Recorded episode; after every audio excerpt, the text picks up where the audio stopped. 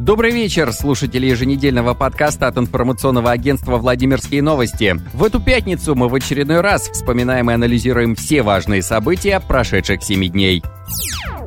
Тема, за которой следит весь мир. На этой неделе в регионе был введен режим повышенной готовности. По данным на утро пятницы во Владимирской области не зарегистрировано ни одного заражения коронавирусом. Жители региона, которые возвращаются из эпиднеблагополучных стран, изолируются на 14 дней. Под постоянным контролем муниципальных властей и санитарно-эпидемиологических служб находятся граждане, прибывающие из Европы. Как сообщили в областной администрации, ситуация находится под контролем, в том числе в районах, граничащих с Московской и Нижегородской областями властями. Во всех муниципалитетах созданы оперативные штабы и санитарно-противоэпидемические комиссии, которые изучают ситуацию в ежедневном режиме. Во всех школах региона введен свободный режим посещения с возможностью дистанционного обучения. С 23 марта по 12 апреля продлятся каникулы. Во всех городах отменены, а в большинстве случаев перенесены на более поздний срок культурные и спортивные мероприятия. Территории, плотно работающие с туристами, на время ограничили проведение массовых экскурсий. Работодателям рекомендуют по возможности переводить своих сотрудников на удаленку. Во Владимирской области для жителей также открыта горячая линия по коронавирусу. Несмотря на заверения властей, что дефицита продуктов не будет, россияне, в том числе и владимирцы, начали массово скупать гречку и другие крупы, а также макароны и подсолнечное масло. Случаи заражения есть уже практически во всех соседних областях – Московской, Рязанской, Ивановской и Нижегородской.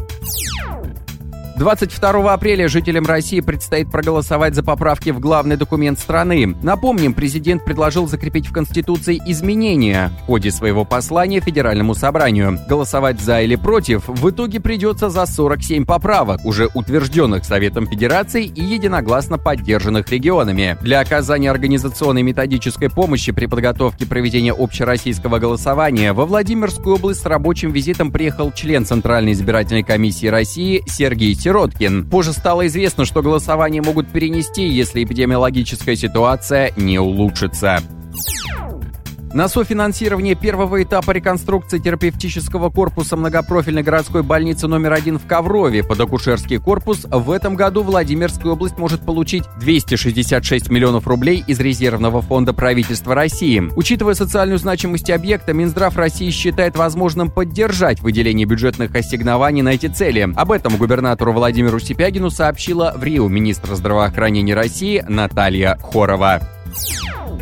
Владимирский областной суд отказал мусорным компаниям в удовлетворении иска о признании незаконным запрета на ввоз московского мусора на Александровскую свалку. Фирмы заявили, что запрет на ввоз отходов из других регионов во Владимирскую область противоречит российскому законодательству и ущемляет их бизнес-интересы. Компании еще в прошлом году запретили ввозить ТКО из Москвы. Однако у фирмы есть договор с правительством Москвы, чтобы складировать мусор на Владимирской земле. Мусорщики попытались перевести заседание по делу, которое тревожит все население 30 23 региона в закрытый режим. Однако суд встал на сторону справедливости и разрешил журналистам освещать беспрецедентный процесс. Александровцы не первый год борются за то, чтобы в 33-м регионе прекратился ввоз столичного мусора. Огромные машины привозят во Владимирскую область тонны ТКО, тем самым превращая регион не просто в помойку, но и в зону экологического бедствия.